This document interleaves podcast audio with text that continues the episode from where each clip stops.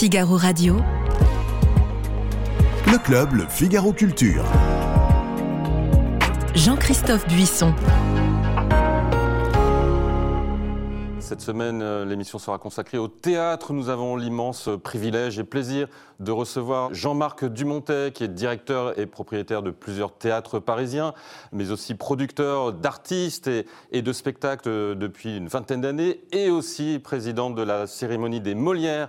Euh, avec lui, ce sera l'occasion de parler de son parcours, qui a fait de lui une figure désormais tutélaire du monde du théâtre, et puis de revenir sur euh, non pas la soirée, mais la cérémonie le palmarès des Molières. Nous parlerons de théâtre, nous parlerons moins des prestations cyniques des syndicalistes de la CGT ou de la ministre de la Culture que de ce palmarès qui a vu triompher le bourgeois gentilhomme et la comédie dramatique Oublie-moi. Et puis en fin d'émission, nous ferons un petit tour des spectacles qui se donnent en ce moment. Beaucoup de reprises, mais aussi de nouveaux spectacles en ce printemps. Les coups de cœur des invités, la cérémonie des Molières 2023, Jean-Marc Dumontet, c'est le Club Le Figaro Culture Spécial Théâtre et c'est tout de suite après le générique.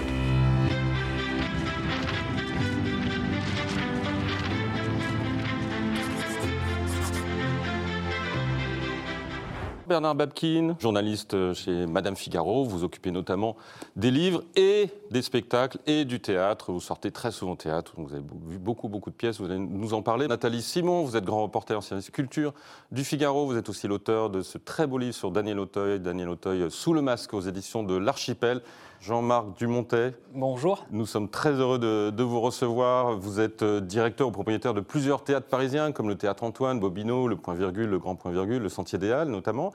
Vous êtes aussi, depuis 25 ans et les années Twist, producteur de spectacles et d'artistes, et non des moindres, Nicolas Canteloup, Farid, Caroline Vigneault euh, et d'autres euh, dont on parlera sûrement. Et puis vous êtes évidemment président de la cérémonie des Molières depuis 9 ans, je crois. Depuis 2014, oui. 2014, voilà. Et cérémonie que vous avez réussi vraiment à dépoussiérer, à moderniser, euh, à rendre plus populaire qu'elle ne l'était, à rajeunir. Bilan globalement positif depuis. On parlera précisément de, la cérémonie de cette année, mais globalement, vous êtes satisfaite de ce que sont devenus les Molières, de cette semi-réconciliation entre le public et le privé, notamment de la méthodologie, de la sélection et de la soirée? Alors, vous allez me faire baigner dans l'autosatisfaction, c'est dérangeant pour démarrer une émission, euh, mais effectivement, depuis qu'on a repris les Molières, c'est un conseil d'administration, je l'anime, et j'essaye de le porter, effectivement, on est assez satisfait de la façon dont se déroulent les choses. Et le mot de dépoussiérage revient assez souvent. Et je crois qu'on a fait de cette cérémonie des Molières depuis 9 ans, après deux ans d'interruption. C'est pour ça que j'avais décidé d'y aller. Euh, on a fait de cette cérémonie des Molières une grande fête du théâtre, où les barrières entre le public et le, privé ont totalement disparu. Et c'est une fête, c'est un moment joyeux pour célébrer des, des, pièces, et puis surtout pour mettre un coup de projecteur sur le théâtre, qui est un art vivant, et pour nous résolument moderne. Et on le voit au travers des différentes cérémonies. Euh, euh, on arrive, même si c'est une émission télévision, de télévision avec ses contraintes, on arrive à avoir un spectacle assez vivant et surtout joyeux et qui donne, j'espère, envie d'aller au théâtre. Et votre plus grande satisfaction, c'est ça, c'est d'avoir réussi à mettre la réconciliation du public et du privé parce que c'était non, vraiment. parce que c'est, ce, sont deux mondes qui peuvent s'ignorer. Ce C'est pas deux mondes qui sont hostiles, qui sont en guerre. Ça, c'est des petits raccourcis. Vous savez, on fonctionne tous par raccourcis. On a l'impression que les cérémonies sont systématiquement vieillottes, qu'elles ont besoin d'être dépoussiérées, rajeunies. Si vous lisez la presse au fur et à mesure, chaque année on dit ben, c'est euh, Alex Lutz qui va animer les Molières, cette année ce sera rajeuni. C'est euh, euh, Alexis, Michalik, ça va être rajeuni. C'est Alex Vizorek, remarquez la, présence des Alex pour, animer les Molières, et ça va donner un coup de jeune. Donc on a toujours ce sentiment que les cérémonies sont des, des manifestations vieillottes, je crois pas, mhm. et on a souvent aussi ce sentiment que le monde du public et du privé se livrerait des guerres sans merci. C'est pas vrai. On s'ignore parfois, ce qui est malheureux parce qu'il y a des richesses chez les uns et chez les autres, mais il n'y a aucune guerre. Chacun a assez de travail, dans ses propres euh, théâtres pour avoir en plus ne pas avoir à mener des combats. Ouais, c'est la célèbre phrase de Laurent, la phrase de Laurent Terzieff, le théâtre c'est ceci et cela. Exactement. Ne pas, ne pas les opposer. Exactement. Alors si on revient un peu sur votre parcours, c'est quelque chose d'assez extraordinaire parce que vous n'êtes pas du tout du sérail, ni du sérail géographique, puisque êtes originaire de la région de Bordeaux, ça s'entend un petit peu dans votre accent, et puis vous êtes d'une famille de notaires, je crois. Oui. Comment vous êtes retrouvé dans, dans le théâtre et dans le théâtre parisien? Parce que j'adore les aventures. Euh, et que c'est un monde merveilleux d'aventure, le théâtre, parce que vous avez un jour une idée. Voilà, je reçois euh, euh, Christiana Reali qui veut faire un spectacle sur Simone Veil. On travaille pendant deux ans Vraiment, on travaille, on écoute euh, toutes les interviews de Simone Veil, on lit tout. On part d'une vie, évidemment, mais c'est un prétexte. Oui, de son livre. Euh, on, est, voilà, on essaye de tout comprendre, tout appréhender. On trouve, je trouve un dispositif scénique. Et, à partir de là, on se met à écrire. Et tout à coup, ce spectacle voit le jour. Et, et, ça sont des aventures merveilleuses. Vous avez cité tout à l'heure en préambule les années Twist, qui est un des premiers spectacles que j'ai produit. C'était produit par quelqu'un en Lot-et-Garonne, à qui j'ai rendu hommage d'ailleurs lors de la cérémonie des Molières, Roger Louret, qui faisait vivre et prospérer une, petite troupe, enfin une grande troupe d'ailleurs, parce qu'il y a eu tellement de gens qui sont passés par là, et il a été tellement décisif dans la carrière de beaucoup d'acteurs. Euh, en Lot-et-Garonne, 900 habitants, Montclar, il y avait une compagnie de théâtre. Et quand je travaillais euh, pour le quotidien de Paris, et quand Armel Elio, que vous connaissez bien ici, refusait mes papiers euh, au quotidien de Paris, là on est, je suis étudiant, j'ai 20 ans, je travaille pour le quotidien, il fait une nuit du théâtre, c'est en 89, c'est un truc totalement dingue, il y a 100 spectacles dans 10 endroits différents. Et donc, je, fais un papier Carmel refuse. Et, et, Pour des bonnes raisons ou pas? Bah, obligatoirement. Euh, moi, j'avais sans doute la flamme et l'enthousiasme, parce que j'essaye d'avoir ça, parce que c'est quand même le sel de la vie. Armel Elio, qui était euh, la grande figure de la critique. Mais, évidemment. Euh, et, donc, Armel, donc, elle, refait ce bon papier, mais je le dis parce qu'on est au Figaro, parce que c'est amusant. mais donc, je découvre cette compagnie, et quand quelques années plus tard, dans mon parcours de chef d'entreprise en 92-93, je gagne de l'argent, j'ai envie d'aider cette compagnie, je leur dis, je vais produire ce spectacle, c'est la Java des mémoires, qui aura une nomination au Molière en 93. Et, c'est comme ça que ça part, parce que ce sont des aventures merveilleuses. On part de rien, on part de Montclar en Agenais, on se retrouve au Palais des Sports avec les années Twist, et au Folies Bergères pour 800 dates après avec les années Twist, et on obtient un Molière en mars 95. Donc, moi j'aime les aventures. J'aime les aventures humaines parce que euh, bah, le théâtre, vous rencontrez euh, beaucoup de gens très très différents et c'est hum, très agréable. Et, voilà pourquoi mon parcours, effectivement, qui a priori était dessiné, je suis issu d'une famille de notaires, mes deux grands-pères étaient notaires, mon père était notaire depuis l'âge de 5 ans, j'étais convaincu que je serais notaire. Tout à coup, comme pendant mes études, euh, où j'avais fait droit et Sciences Po, donc déjà j'avais un double cursus, et en plus je faisais du journalisme, j'ai trouvé ça tout à coup Hein Vous essayez ah, Je faisais 15 papiers par mois, donc je faisais ah quand même beaucoup, hein, et, qui étaient publiés vraiment. Et c'était la chance de travailler chez Tesson, c'est-à-dire qu'avec avec Philippe, vous pouviez vraiment faire une double page sur la place du droit dans la société française, avec un débat que j'animais entre Jean-Michel Bellorger, et, euh, qui était président de la, de, la, commission des lois à l'Assemblée nationale, et, euh, Michel Barnier, euh, donc sur la place du droit dans la société mhm. française, issu de, de, réflexions sur le livre de Laurent Cohen-Tanugui sur le droit sans l'État.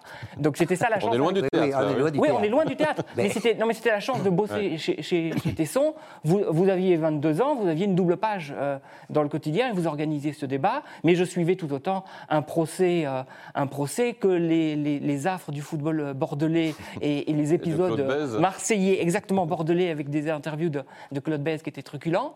Donc par ce truchement-là, euh, j'ai fait beaucoup de choses. Et quand il s'agit de faire plus que du notariat, après ma maîtrise de droit, euh, même si j'aime beaucoup le droit, sincèrement, je trouvais ça un peu triste. Et donc j'ai lancé des entreprises et ensuite j'ai lancé euh, des. Je me suis aventuré dans ce milieu du spectacle, mais. Mais comment il vous a accueilli ce milieu du spectacle? Parce que vous arriviez un petit peu comme un éléphant dans un magasin de porcelaine, non? Moi, ça ne m'intéresse pas de savoir comment on m'accueille. J'essaye, j'essaye. Vous savez, euh, dans la vie, euh, si vous commencez à vous occuper des autres, c'est très compliqué. Donc il faut déjà s'occuper de soi, c'est très très embarrassant. Euh, on passe beaucoup trop de temps avec soi-même et vraiment, on est, c'est très fatigant. donc moi, j'essaye de faire mon parcours. Voilà, donc je ne m'interroge pas sur comment le métier me percevrait et j'essaye de bien faire les choses. je vous ai parlé de la Java des mémoires, je vous ai parlé des années Twist, mais j'avais des participations dans ces spectacles. Je ne peux pas m'attribuer le succès, sauf d'y avoir cru, d'avoir mis l'argent, ce qui était déjà important. Mais je n'étais pas, pas la cheville ouvrière de ces spectacles. Ensuite, j'ai rencontré quelqu'un en 98 qui s'appelait Canteloup, euh, que personne ne pouvait imaginer réussir, puisqu'il y avait déjà Laurent Gérard au firmament, qui avait déjà une magnifique carrière.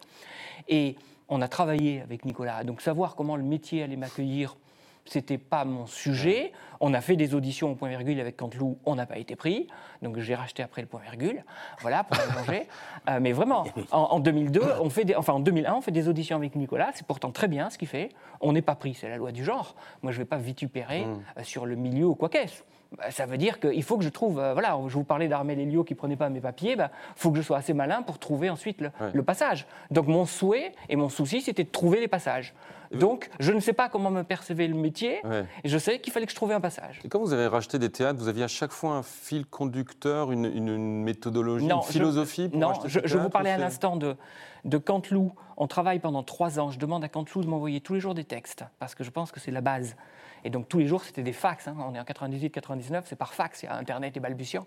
Et, et, euh, et, donc je reçois des fax. On travaille sur les textes de Nicolas tous les jours. En 2001, on est prêt à faire un, spectacle. On ne trouve pas de théâtre. On ne trouve pas de théâtre. Et là, je me dis, tiens, quand même, les théâtres, c'est des outils déclencheurs. et, les, et les théâtres, ça permet des aventures. Voilà. Et donc, on galère avec Nicolas pour trouver un théâtre. On trouve le Trévise, on joue 22h30 au Trévise, salle beaucoup trop grande pour quelqu'un qui démarre en octobre 21. Et je me dis, quand on a le théâtre, c'est facile. Voilà. Ah, en 2001, je vous prie de m'excuser. Et je me dis, quand on a le théâtre, ça facilite les choses. Et donc, euh, je, vais, euh, bah, je vais regarder. Je vais avoir euh, un passage au, Théâtre des Variétés que je vais diriger pendant deux ans en 2004, enfin de 2005 pardon, à 2007. Et là, je me rends compte qu'effectivement, vous avez le théâtre, vous animez une programmation, donc tout à coup, vous imaginez des spectacles. Et c'est très facile. Enfin, c'est très facile. C'est très compliqué, mais c'est un accélérateur d'avoir le théâtre parce que vous pouvez dire à un auteur, vous pouvez dire à des acteurs, moi, je te programme en, en, septembre 2006 ou 2007 pour le spectacle Fugueuse que j'ai fait avec euh, Lynn Renault et Muriel Robin ou, Pierre Richard euh, et Pierre Palmade avec Pierre et Fils en 2006. Euh, donc, c'est un accélérateur d'avoir un lieu donc à partir de là, je vais être en quête de lieux pour mener mes aventures. Nathalie Simon, vous qui suivez Jean-Marc Dumontet depuis de nombreuses années, vous, savez quand il y a une, pièce qui vient de lui, euh, une pièce à l'affiche, euh, sans savoir euh, quel est, le, théâtre, vous devinez qu'il y a la patte Dumontet dans, dans ce spectacle, ou vous êtes surprise parfois ah par, sa programmation? Non, non, franchement, je suis guidée par l'auteur de la pièce, le, metteur en scène et après la distribution. Après, je ne regarde pas qui produit. Ou... Mais je voulais vous demander, est-ce que, euh, là vous parlez du côté artistique, mais est-ce que le droit vous sert maintenant? Parce que être directeur d'un théâtre aujourd'hui, c'est aussi être euh, chef d'entreprise, non? Il faut penser à la rentabilité, vous le dites vous-même. Je, suis un chef d'entreprise, j'ai la chance d'être un chef d'entreprise. Il faut faire l'administratif et l'artistique. Oui, j'ai la, chance. D'avoir, alors comment, comment ne pas être prétentieux? J'ai la chance de ne pas être mal à l'aise, voilà, j'ai la chance de ne pas être mal à l'aise. D'un point de vue artistique, ça j'en suis euh, convaincu, je le revendique, j'ai monté un festival qui s'appelle Parole citoyenne, cette année on a créé cinq spectacles et je suis vraiment à la baguette, donc je, revendique ça et je suis un un, producteur très interventionniste sur les textes, donc je, revendique ça, et j'ai la chance d'avoir une vraie culture d'entreprise que j'ai découvert vraiment sur le terrain, parce que j'ai créé mes premières entreprises dans les années 90, dans des domaines extrêmement divers, mais avec des réflexes que j'ai essayé de systématiser. Donc mmh. j'ai la chance d'avoir les deux, c'est-à-dire euh, de démarrer aussi par un budget, de savoir où je vais, parce que si vous vous intéressez pas à l'économie, elle vous rattrape. Ceux, voilà, ceux, qui pensent qu'ils peuvent euh, être dans le déni. Il subventions, heureusement, dans le théâtre. Ah, moi, j'ai aucune subvention. Non, mais moi, j'ai aucune général, subvention. Je pense, aux euh, autres. Voilà, j'ai aucune subvention et je le revendique, vraiment, euh, contrairement à ce que tout le monde pense. mais donc j'ai la chance de pouvoir m'appuyer sur ces deux piliers qui sont une vraie connaissance du milieu économique et des contraintes, et des contraintes et des exigences qu'on doit avoir en commerce, parce qu'il s'agit de vendre des places aussi, ce qui ne veut pas dire qu'on va niveler la programmation, bien au contraire, parce que moi je pense que le public est intelligent euh, et, je le revendique, et, d'un autre côté avoir une fibre artistique. Et je pense qu'il faut, faut pouvoir mener les, deux de pair. Donc le droit, oui, me sert évidemment. Surtout le droit, vous savez, c'est assez amusant. Les gens qui n'ont pas fait de droit sont complexés par le droit et ils en font une montagne et ils pensent que c'est quelque chose de compliqué. Moi, comme j'ai fait du droit, je sais que c'est simple. Voilà. Et ça ne m'effraie pas. Le fait de programmer des têtes d'affiche, c'est aussi euh, important. Vous savez qu'en programmant ma Christiana Reali euh, ou Pierre Richard, ça, ça, va drainer normalement un public. Euh, ça draine un public et surtout ça vous favorise une exposition. Mm ça, draine un public, incontestablement, euh, mais vous avez besoin, quand vous avez des grandes salles, 700, 800, 900 places, hein, ce, qui est, ce, qui est, le cas, enfin plutôt 800, 900 pour moi, hein, Bobino 900, Théâtre Libre 900 et, Antoine 800, euh, vous avez besoin de faire une promotion forte, et les médias accueillent des têtes d'affiche, ils n'accueillent pas des inconnus. Mm. Et donc, comme vous partez sur des programmations longues, et donc les enjeux sont forts, effectivement, il faut des têtes d'affiche pour porter ces spectacles médiatiquement. Moi, je voulais vous poser la question. Je comprends le, départ. On achète le, point, le, le petit à l'époque, le petit. Le point, virgule. Le point virgule. Le point virgule. On dit le petit parce qu'il y a le grand. Mais c'est ça qui est génial. Voilà, oui. c'est ça qui est génial. Donc, il y a le point virgule, je comprends. Là, euh, mais après, un deuxième, un troisième, un quatrième, un cinquième théâtre, c'est pour euh, économiquement plus facile de gérer plusieurs, euh, comme quelqu'un qui achète plein de maisons d'édition et puis qui les regroupe. Est-ce que c'est plus facile? Est-ce que c'est pour ça? Ou est-ce que c'est pour, pas une boulimie, mais avoir envie, envie, envie, envie, envie d'avoir encore plus de théâtre? Eh, c'est les deux, monsieur. Très bien. c'est les deux. Euh, moi, j'aime les aventures et c'est extrêmement grisant de racheter des théâtres. Ça va euh, s'arrêter où? Bah, la vie s'arrête au bout d'un moment. Non, votre vie, mais euh, votre envie d'acheter des ah, théâtres. Ah, mon, envie, elle demeure, elle, est, elle, est, là. Je vais vous expliquer pour deux raisons. La, première raison, c'est effectivement une forme de boulimie, d'aventure. ce qui est intéressant, c'est toujours se projeter, toujours d'avoir des projets, des rêves. Et donc j'en ai encore beaucoup. Donc il faut il, faut en avoir, il faut, imaginer, explorer le, plus possible nos possibilités. Ça, c'est le premier point. Euh, et comme je vous ai parlé d'aventure, avoir des théâtres, c'est autant d'aventures possibles. Et on accomplit en amont, dans mes équipes, parmi mes équipes, et je pense qu'on n'est pas nombreux à procéder comme ça, un énorme travail artistique. C'est-à-dire qu'il y a beaucoup de spectacles que je vais créer qui vont véritablement être créés chez nous. Ce n'est pas un auteur qui vient me passer un spectacle. C'est, je me dis, tiens, il y a une période de l'histoire de, de France qui est la commune. Personne n'en parle. Personne n'en parle. J'ai envie de faire un spectacle sur la commune. Je vais envoyer deux étudiants de Sciences Po, parce que j'ai envie de voir la presse de l'époque. Ils vont s'intéresser euh, à, la commune, travailler, nous rapporter de la matière et ensuite on va bâtir un spectacle sur la commune. Donc j'ai cette forme de, ah, Vous avez l'idée de, de, de, cellules. Voilà, j'ai ces cellules. Et là en ce moment je suis en train de travailler sur quatre spectacles historiques. Euh, vraiment, qui sont des idées qu'on a eues, enfin, que j'ai eues, et, on est en train, avec des, élèves de Sciences Po, d'étayer ça, d'aller chercher, d'aller chercher le, moniteur de 1789, parce que c'était vraiment une, réunion, une réunion d'avant-hier, pour voir autour de la prise de la Bastille, etc., comment ça avait été vécu à l'époque. Donc, j'ai cette cellule qui, m'anime, enfin, que, que, j'anime et qui me passionne. Donc j'ai envie d'avoir ces projets-là. J'ai envie d'avoir ces projets-là.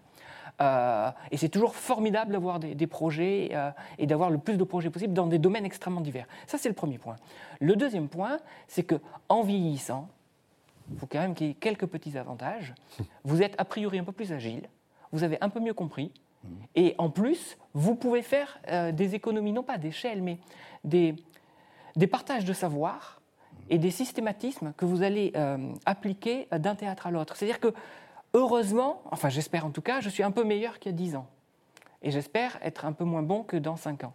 Donc à partir de là, euh, je peux dupliquer des méthodes il n'y a pas de martingale pour autant. Hein, pas, je ne vais pas réussir à tous les coups. Et, ça arrive d'échouer. C'est très bien d'échouer parce que ça vous remet en perspective. Mais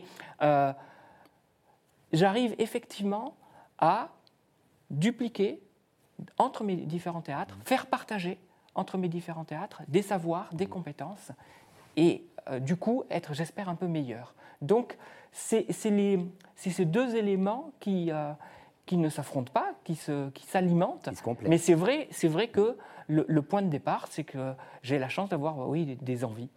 Et j'ai la chance de pouvoir les mettre en place. Et j'ai eu la chance de pouvoir acheter des théâtres, m'endetter totalement à 100%, parce que j'ai fait ça en gagnant ma vie, et, et, que, et de parvenir à ce que ces théâtres fonctionnent bien.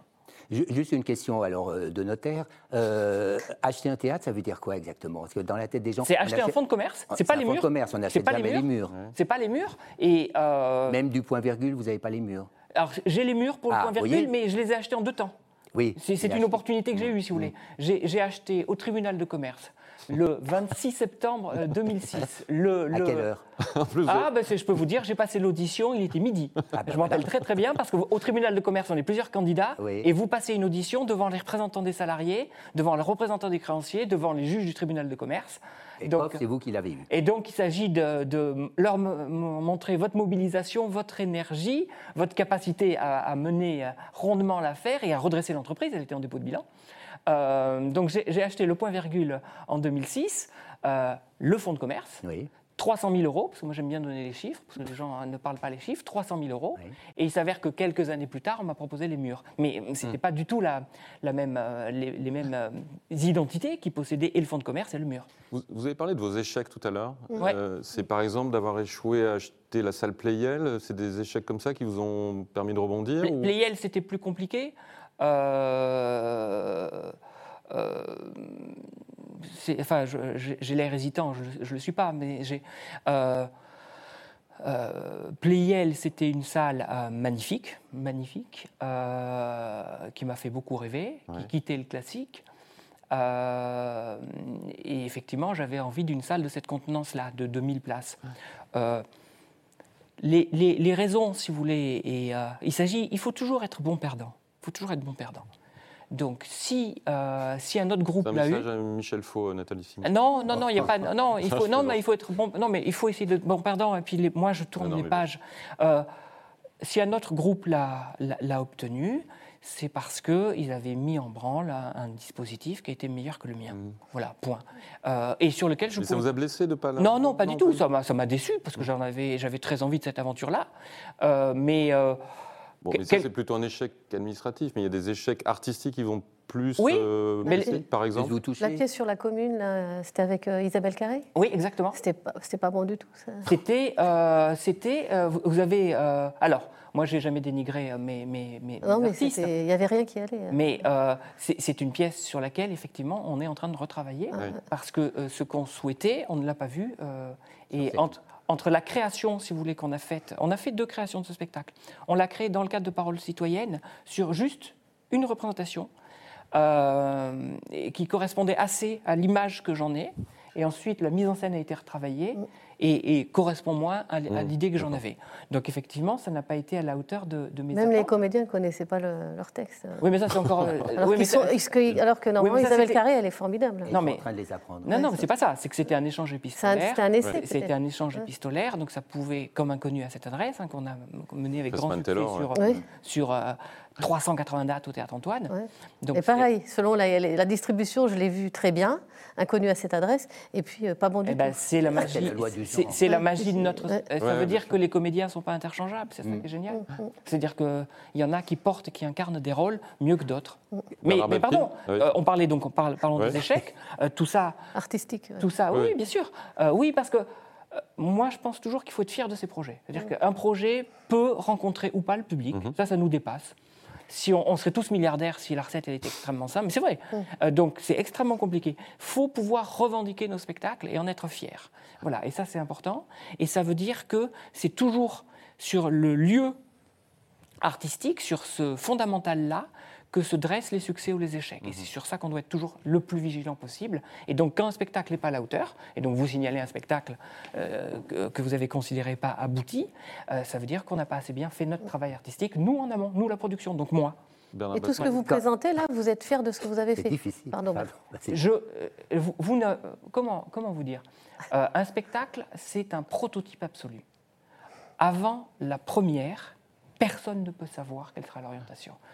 Quand on a racheté Antoine, il y avait un spectacle qui s'appelait Hollywood, que je n'avais pas signé, parce que j'ai acheté le théâtre Antoine dans la précipitation, parce que là aussi, ils étaient en très grande difficulté financière. Euh, Monsieur Darès venait de décéder, enfin, la, direction n'était plus là, malheureusement. Et, donc, j'ai hérité d'un théâtre avec une programmation qui était faite. J'ai assisté aux répétitions, donc j'étais pour rien sur ce spectacle. J'étais extrêmement dubitatif. Le, jour de la non mais c'est très mm. intéressant si vous voulez dans le processus. Mm. Le jour de la première, ça a été un triomphe. Mm. C'est-à-dire qu'entre ce qu'on avait vu en répétition, le, peu que j'avais eu d'informations, si vous voulez, parce que c'est pas un projet que j'avais sur lequel je m'étais mobilisé et initié, euh, donc je n'avais pas fantasmé, je l'avais pas imaginé, je n'y avais pas réfléchi. C'était comme ça, je l'avais. Euh, parce qu'on a acheté fin juillet euh, le, théâtre et c'était les, répétitions avaient déjà été largement entamées et le spectacle se jouait début septembre. Voilà. Euh, il y avait une révolution entre la, la répétition qui était très angoissante et la première. Donc, ce sont des prototypes et c'est extrêmement compliqué. C'est extrêmement compliqué à saisir. Bernard Baptine. Non, pardon, Allez-y, pardon. Bernard. Quand on regarde toute la programmation des différents théâtres que vous dirigez, que vous, que vous avez, euh, c'est très éclectique. Est-ce que c'est vos goûts à vous ou est-ce que c'est pour élargir le public? Parce qu'il y a du cirque, il y a de la comédie musicale, il y a du- de la musique, De euh, il y a de l'humour, il y a du oui. théâtre euh, contemporain. Est-ce que ce sont vos goûts ou est-ce que vous voulez quand même voilà, attirer des gens très différents? Où est-ce que ça correspond à la salle Oui, ou est-ce Alors, que ça alors, correspond à la salle chaque salle. On ne voit pas au théâtre libre ce qu'on voit au théâtre Antoine, par exemple. Oui, mais chaque salle. Alors, c'est pas tout à fait vrai. Bon. C'est pas tout à fait vrai. Pourquoi? Euh, non, parce qu'il y, a- y y des passerelles et il y a, il y a des spectacles qui, qui sont passés d'une salle à l'autre. Euh, et que, par exemple, quand on a fait le Misanthrope avec Lambert Wilson dans une mise en scène de Peter Stein, qui est un grand nom du théâtre public, on aurait pu tout à fait la, la voir au, au théâtre Antoine, c'était au théâtre libre. Euh, parce que le théâtre libre porte son nom pour justement Oui. euh, et, et- et élargir les accueils de spectacles qu'on a eus. Euh, je, je vous répondrai pareil. D'abord, chaque lieu a sa signature. Ça, c'est vrai. Chaque Oui. lieu a sa signature. Euh, chaque lieu aussi appelle un certain type de spectacle en fonction de sa jauge, de sa configuration. Hein, le théâtre libre est un très grand plateau avec une salle qui est assez imposante. Le théâtre Antoine, il y a 100 places de différence entre euh, libre 900, théâtre Antoine 800. Mais le théâtre libre est beaucoup plus imposant que le théâtre Antoine qui est, qui est beaucoup plus cossu, j'allais dire, beau- beaucoup plus intime. Donc ça appelle différents spectacles. Vous ne pouvez pas faire des spectacles intimes au théâtre, au théâtre euh, au, théâtre libre, enfin moins, Euh, même si euh, je vous parlais de, de Misanthrope qu'aurait fait l'un ou l'autre, mais le, le spectacle par le bout du nez avec Berléand et De Maison, il est passé de l'un à l'autre. Oui. Donc il peut y avoir, il peut y avoir, Il peut des, avoir des passerelles, passerelles de temps en temps. mais chacun a sa Mais au signature. théâtre libre, on voit plus de cirque qu'au théâtre Oui. Antoine. Il n'y aura pas de cirque au théâtre Antoine. Voilà. C'est une question de plateau. Mais c'est votre goût, vous aimez le cirque aussi, vous aimez l'humour. vous- quand, quand vous avez la chance d'accueillir le cirque Le Roux, qui est un cirque mais exceptionnel et un spectacle exceptionnel, euh, oui, ce sont mes goûts, mais qu'est-ce que je suis heureux de l'accueillir? Et les Italiens, les- le, le duo d'Italiens Euh, Psips, Oui. euh, euh, pareil. Redites, redites le titre. C'est Psips, le- voilà. Voilà, le- c'est- très dur à dire. hein. euh, C'est- c'est- voilà, Euh, c'est- un spectacle de clown, donc effectivement, c'est davantage du théâtre pour le théâtre libre.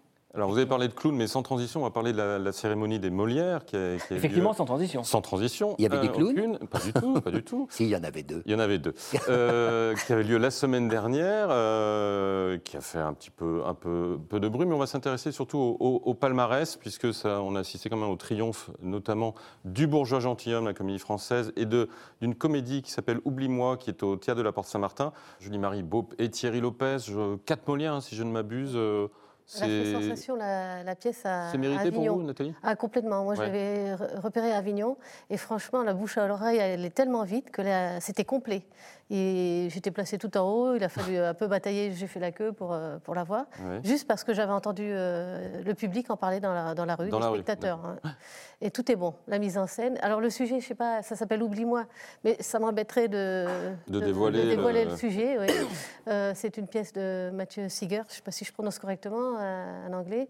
Très bien joué, très bien mise en scène. C'est vrai que le duo mérite son prix. Ça chante, ça danse, tout est rose sauf euh, l'histoire, mais on arrive à en rire. Voilà. Jean-Marc Dumontet, vous l'aviez vu vous Je l'ai vu à Avignon. Ouais. Vous l'auriez prise dans un de vos théâtres? Ah oui, oui, bien sûr. euh, c'est une. euh, bah, écoutez, c'est assez intéressant parce qu'on voit tout à coup qu'il y a entre les Molières et la presse, parce que souvent Ouais, les, certaine, euh, et, et- et le public, il y a une certaine unanimité. Ce qui est vrai Donc euh, quand vous avez le public, la presse et, et les Molières aussi Oui. qui, euh, qui, qui donnent euh, autant de satisfecit, ça veut dire que vraiment la pièce. Et c'est vrai aussi dans le- pour le théâtre public du, du Bourgeois gentilhomme que vous aviez aussi Ah oui, euh, totalement. adoré. totalement. Moi, cette année, enfin, j'ai oublié les années précédentes, mais cette année, toutes les pièces qui ont été nommées, qui ont eu des prix, euh, des Molières ou qui n'ont pas eu de prix, euh, je les ai tout- trouvées toutes euh, excellentes. Je trouvais qu'elles étaient toutes à leur place. Après, on est déçu qu'une certaine euh, qu'on ait aimé euh, n'ait pas de Et vous êtes déçu de quoi, par exemple? Ben, par exemple, moi j'ai beaucoup aimé euh, visuellement euh, Smile, euh, une pièce en noir et blanc sur, euh, sur les débuts, les tout débuts à Londres de- de de- d'un acteur un peu inconnu qui allait devenir Charlie Chaplin. C'est un, un très très beau spectacle, très très bien fait. Bon, ben, il, est passé, il est passé à la Il télé. était, il était opposé à Starmania dans la catégorie euh, visuelle. Ouais. Donc voilà, là, c'est et, donc David, Starmania, euh, David évidemment, était, je pense, un, un raz de marée. Euh, voilà, quand il y a des grandes, grandes marques comme ça, c'est compliqué d'exister. Mais sinon, j'étais content pour, pour, pour, tout le monde, en fait, en même temps. Sur les absents euh, Les absents, les absents les, ceux qui n'ont pas eu. Big Brother, par exemple, Mélodie Mouret, ça fait deux fois qu'elle frôle, ça fait deux fois qu'elle est nommée. C'est une frauleuse. contre elle, à votre avis, ou pas? Non, parce que non, il n'y a aucune cabale. Euh, et euh, elle est quand même pas. Elle, a quand même pas. Oh, alors c'est pas de chance où il, se passe quelque chose quand même. L'année dernière, elle était à la porte du truc. Là, elle était encore à la porte. Elle est toujours à la porte, mais derrière. mais ça. Vous savez, auteur, metteur en scène. Vous, savez, on, parlait de Simone Veil, de Christiana Reali, qui a été nommée X fois et qui a été assez bouleversante dans beaucoup de rôles. Euh, c'est pas quelque chose de rationnel. Donc euh, c'est pas un jury les Molières. C'est un non, non. Peut-être. Redites-nous. Mais qui vote d'ailleurs on vote aux Molières? Bah, on, vote, on vote si, on a, une, si on a une activité théâtrale avérée et euh, contemporaine. Je veux dire, euh, c'est pas parce que vous avez 20 ans que vous avez joué oui, au théâtre. Oui, il faut être vivant. Oui, voilà. Bah, non, euh, actif. actif, actif, actif, Vivant et, actif. il y a des vivants, mais ils ne sont pas tous actifs, Bernard.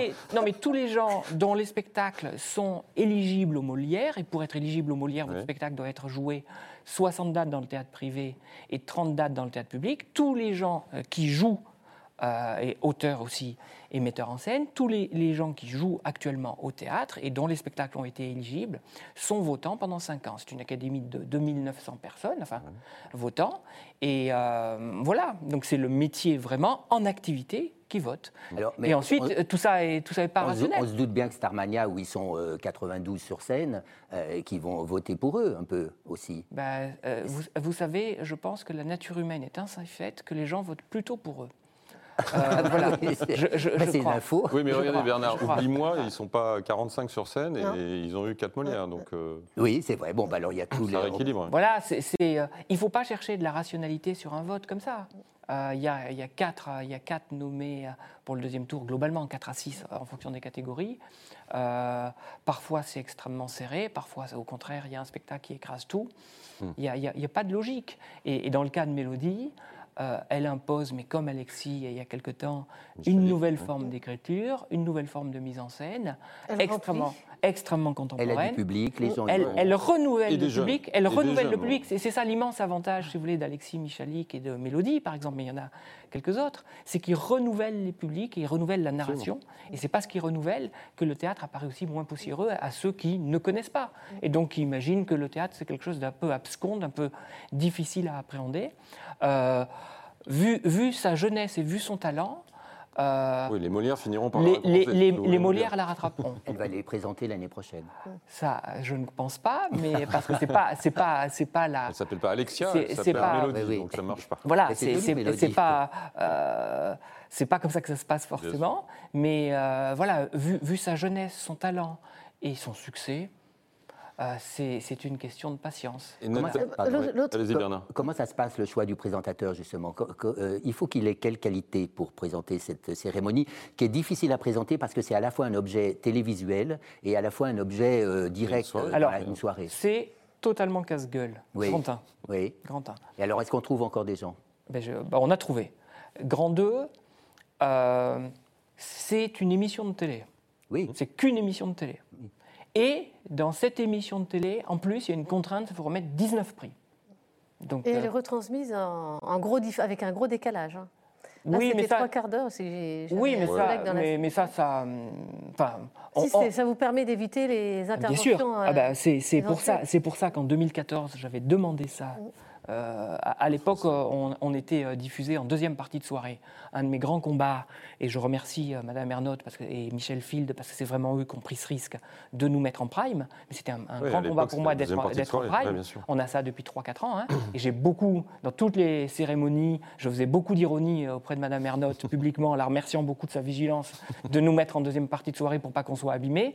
Au bout d'un moment, elle, nous a mis en, première partie. Oui, non, mais. Et, vraiment, ils sont très très bienveillants avec le théâtre. Donc je, je ne peut que les remercier. Mais c'est que de la télé avec de la remise de prix. dans un laps de temps qui ne doit pas. Euh, dans un laps de temps. Et, deux heures, si possible. Et, vous êtes devant tout le métier. Donc c'est des contraintes très fortes. Euh, on, va chercher, on va chercher des gens d'abord qui ont l'étoffe de le faire. Oui. Qui ont l'étoffe de la solidité, parce que l'enjeu, il est très fort. L'enjeu, il est très fort. Donc on va chercher des gens qui ont l'étoffe, qui ont la légitimité, qui ont la légitimité, et ensuite qui ont un certain talent de plume quand même parce que euh, ça passe aussi par l'écriture. Et, et de mise en scène. Et, des, oui, euh, oui, mais l'introduction, on, on, était extrêmement gâtés. Bah, évidemment, on était extrêmement gâtés avec Alexis Michalik, mais euh, on a eu Alex Lutz, qui, qui mmh. quelqu'un qui fait de la mise en scène aussi. Quand on a Nicolas Bedos ou qu'on a eu Alex Vizorek, c'est des gens un peu moins rompus mmh. sur la mise en scène, mais qui, qui apportaient leur talent, leur singularité aux abous. Hein il va apprécier de vous entendre dire qu'il ne fait pas de mise en scène, Nicolas Bedos. Non, Nicolas, Nicolas était, il a porté trois fois les Molières. Il est extrêmement brillant, Nicolas. Vraiment, il l'incarnait de façon incroyable. Et moi, j'ai démarré les Molières avec lui en 2014-2015. et je lui suis éternellement reconnaissant. Parce qu'il a un talent insensé, Nicolas. Et une incarnation. Une incarnation, une, puissance qui est, assez dingue. Et une plume. Et une plume. Et parce que Nicolas, il avait écrit, il y avait beaucoup plus de sketchs avec Nicolas. Il avait écrit 15 sketchs. Mm. le sketch de Dusselier, le sketch d'Arditi, le sketch de Jean Dujardin quand il faisait quitter euh, Jean Dujardin la, scène. enfin, voilà, il était très très créatif. Euh, tout ça pour dire, voilà, il nous faut des gens forts pour incarner mm. et pour porter cette cérémonie. Et, aujourd'hui, voilà, dans les quelques semaines qui vont venir, plein de gens vont, vont me dire, ah, j'aimerais bien. Ah en, septembre, ah en septembre, euh, je vais revenir et on va me dire euh, il, faut que je regarde, il faut que je regarde, je ne connais pas mon agenda. Une autrice Ouais. Metteuse en scène Bien sûr, on cherche. non, non, mais on, veut ardemment, on veut ardemment une, femme. On a eu la chance d'avoir Zabou, qui était metteur en mmh. scène aussi, et qui va introduire un univers qui était très très joli. Euh, donc, au fur et à mesure de l'année, ça devient de plus en plus compliqué. Et, comment vous expliquez l'échec, là? 780 000, euh, c'est une des audiences C'est pas un échec, c'est pas... Alors je, rep... je parle en audience. Je, reprends mon propos liminaire. Mm. Il faut être fier de ce qu'on a fait. C'est une émission de télé, vous dites Moi, je suis extrêmement fier. Je suis extrêmement fier. Euh, ce soir-là, parce que notre courbe est belle, ce soir-là, euh, les gens n'avaient pas envie de voir les Molières. Ce mm. C'est pas la cérémonie en tant que telle qui, qui est accusée. C'est, ils n'étaient pas là quand on a démarré. À partir de combien on est content? Enfin, une chaîne est contente oh, Je pense que la chaîne aurait été euh, satisfaite à un million, un million deux. Mais vous savez, ah j'ai eu les gens de France Télé qui m'ont dit on est très très heureux de la cérémonie. Elle était. Non, mais vraiment. Euh, on, est, on est très heureux de l'avoir fait. Et il disait, on est tout le temps écartelé de toutes les façons entre faites des choses de qualité ou faites des choses éminemment populaires. Mmh. Voilà. Et, donc, euh, eux, leur mission de service public, c'est aussi de braquer les projecteurs sur notre art, qui est le théâtre. Donc, ils ont fait ce pari. Ne sont pas récompensés en termes d'audience. Euh, moi, je pense que ce qui était important, c'est que la cérémonie soit réussie. Voilà, parce que si j'avais une cérémonie qui avait fait un million, on dirait vraiment cette cérémonie était ratée, euh, vraiment c'était pathétique. Regardez quand même l'analyse générale qu'il y a sur les Césars à chaque fois, où on dit c'est une catastrophe. Ben, je préfère une cérémonie. Évidemment, je préfère avoir une cérémonie à 2 millions, hein, qu'on soit bien clair, ou à 1,5 million. Mais sauf euh, qu'on est sur le service public et a priori on ne devrait pas tellement se poser la, exactement, c'est la mission du service public. C'est la mission du service public. Justement, est-ce que les projecteurs étaient, c'est le reproche de Michel Faux et je suis d'accord avec lui, est-ce que les projecteurs étaient suffisamment braqués sur le théâtre? Est-ce qu'on n'a pas parlé plus politique non, on n'a pas parlé plus politique. On a, on a remis 19 prix de théâtre. Euh, on a eu peu d'extraits de pièces, sauf à la fin, quand on, oui, mais, les, mais vous, savez, euh, vous savez, en 10 secondes, mm. en 10 secondes, vous êtes toujours contre-productif. Ce qu'on peut montrer à l'image en 10 secondes mm. n'est jamais, jamais euh, très favorable. Mm. Donc, c'est une cérémonie de remise de prix. À chaque fois qu'on a fait des extraits de théâtre, et on l'a fait, y compris... À la fin, ouais, non, mais quand on a fait des extraits de théâtre, des ça marche pas. Mm. Ça marche pas parce que ça ne s'y prête pas. Et les petites vidéos censées être humoristiques. Euh, non, mais ça c'est pas du théâtre. Ça c'est pas du théâtre. Non mais c'est pas du théâtre. Bah, c'est une émission de télé. Il y a, il y a des moments il y a des chaînes qui retransmettent des pièces de théâtre. Donc quand Michel Faux dit c'est pas du théâtre, euh, vous lui dites. Mais il a raison. Non mais Michel a raison. C'est pas du théâtre, mais c'est pas ça le sujet. Vous comprenez ça, Pour vous, c'est plus de ne pas avoir de récompense qu'autre chose qui l'a vraiment affecté? Non, parce pour réagir aussi. Euh, non, alors D'abord. Il aurait mérité hein, quand même. D'abord, c'est vrai. Que, que, que quelqu'un que quelqu'un euh, qui n'est pas de Molière râle, c'est plutôt bon signe. Ça veut dire qu'il est attaché aux Molières. Donc ça, ça, ça j'y vois, vois, un hommage indirect, même si ce n'est pas forcément euh, sa, sa, détermination à ce moment-là. Ensuite, euh, Michel Faux, effectivement, a un spectacle qui cartonne depuis septembre, Lorsque l'enfant paraît. Lorsque l'enfant paraît. Il se joue toujours. En spectacle. à, la différence de ce que dit Michel, moi je pense que ce spectacle est éminemment politique. Parce que quand on regarde ce spectacle qui a été écrit en 1950, c'est dingue ce qui se raconte. Très visionnaire et très C'est totalement dingue ce qui se raconte. Euh, Michel est un amoureux du théâtre et des classiques français. Ils sont pas nombreux. Michel a un univers assez incroyable. Moi, j'ai eu la chance de faire Fleur de, euh, cactus, avec lui et avec d'ailleurs Catherine Fro. Euh, donc, euh, et il a un univers qui est génial. Il a une patte qui est tout à fait unique. Donc, il aurait 100 fois mérité. On parlait de Mélodie Mouret. il aurait 100 fois mérité. Malheureusement, c'est pas quelque chose de rationnel. Et malheureusement, c'est pas un jury. Quand je dis malheureusement, si c'était un jury, si on était 12 à voter, très certainement, très certainement, et de gens qui ont vu toutes les pièces, très certainement, Michel Faux aurait été couronné. Mhm. Là, euh, un vote c'est pas quelque chose de rationnel. C'est pas quelque chose de rationnel. Mais c'est un personnage extrêmement singulier. Et, en plus, je peux vous dire, ils sont très très rares les succès cette année au théâtre. Mhm. Et Michel, je pense, a signé le plus gros succès de l'année dans un grand théâtre. On n'est pas dans un théâtre de 200 places, dans un, enfin dans un théâtre de 600 euh, places, dans un grand, dans un théâtre de 600 places à Paris. Il est depuis, il joue depuis septembre, Et, avec une pièce qui qui fait l'unanimité. Une dernière question sur, les Molières. Sur les Molières, c'est l'après-Molière, justement, après l'émission. Est-ce qu'on connaît l'impact sur le public? Est-ce que, est que la fréquentation augmente beaucoup quand on a un, deux, quatre Molières ou pas du tout? Est-ce qu'on a des chiffres?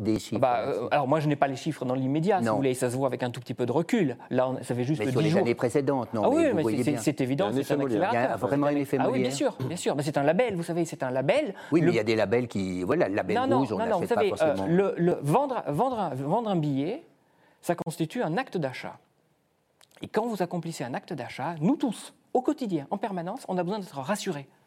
Et donc quand vous avez un label, quand vous avez un label, ça vous rassure dans votre Oui, mais il y a tellement de labels en France que finalement. Non, non, non. Sur le théâtre, il n'y en a pas. Non, pas seulement sur le théâtre, mais en tout. Non, non, non, mais, non, mais c'est vrai aussi pour la presse. Vous l'avez dit, Jean-Marc Monté, quand il y a même Le Figaro, après, c'est un label qui, fait, qui, fait, venir les gens au théâtre en, en, masse. En masse. D'ailleurs, on va le voir avec vous, tous les deux, Nathalie Simon, Bernard Babkin. Euh, qu'est-ce qu'il faut aller voir euh, d'ici bah. le mois de mai, d'ici le mois de euh, mai au théâtre, qui n'a pas été forcément labellisé Molière? Eh ben, La petite débrouille, qui porte très bien son nom, c'est un spectacle alors improbable qui est joué dans un lieu improbable, la Divine Comédie, qui est près des Folies Bergères. C'est les anciens feux de la rampe. Euh, j'y suis allée parce que tout simplement, un comédien m'a appelé.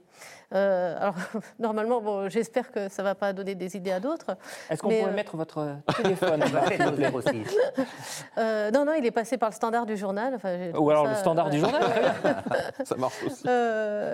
cette pièce se passe pendant l'occupation, en 1942. Elle met en scène un zazou une fermière pétainiste et un résistant. On apprend des choses, même euh, encore, maintenant sur la guerre. C'est très drôle, étonnamment. C'est très bien mis en scène par Coralie Barou. Et c'est avec trois comédiens qui sont euh, tous les trois formidables. Mélanie K, euh, Mathieu Nina et Franck Lehan qui signent aussi le texte. on est tout près de, des acteurs, on est vraiment pendant la guerre. C'est un moment formidable. que tu n'as pas connu. Et non.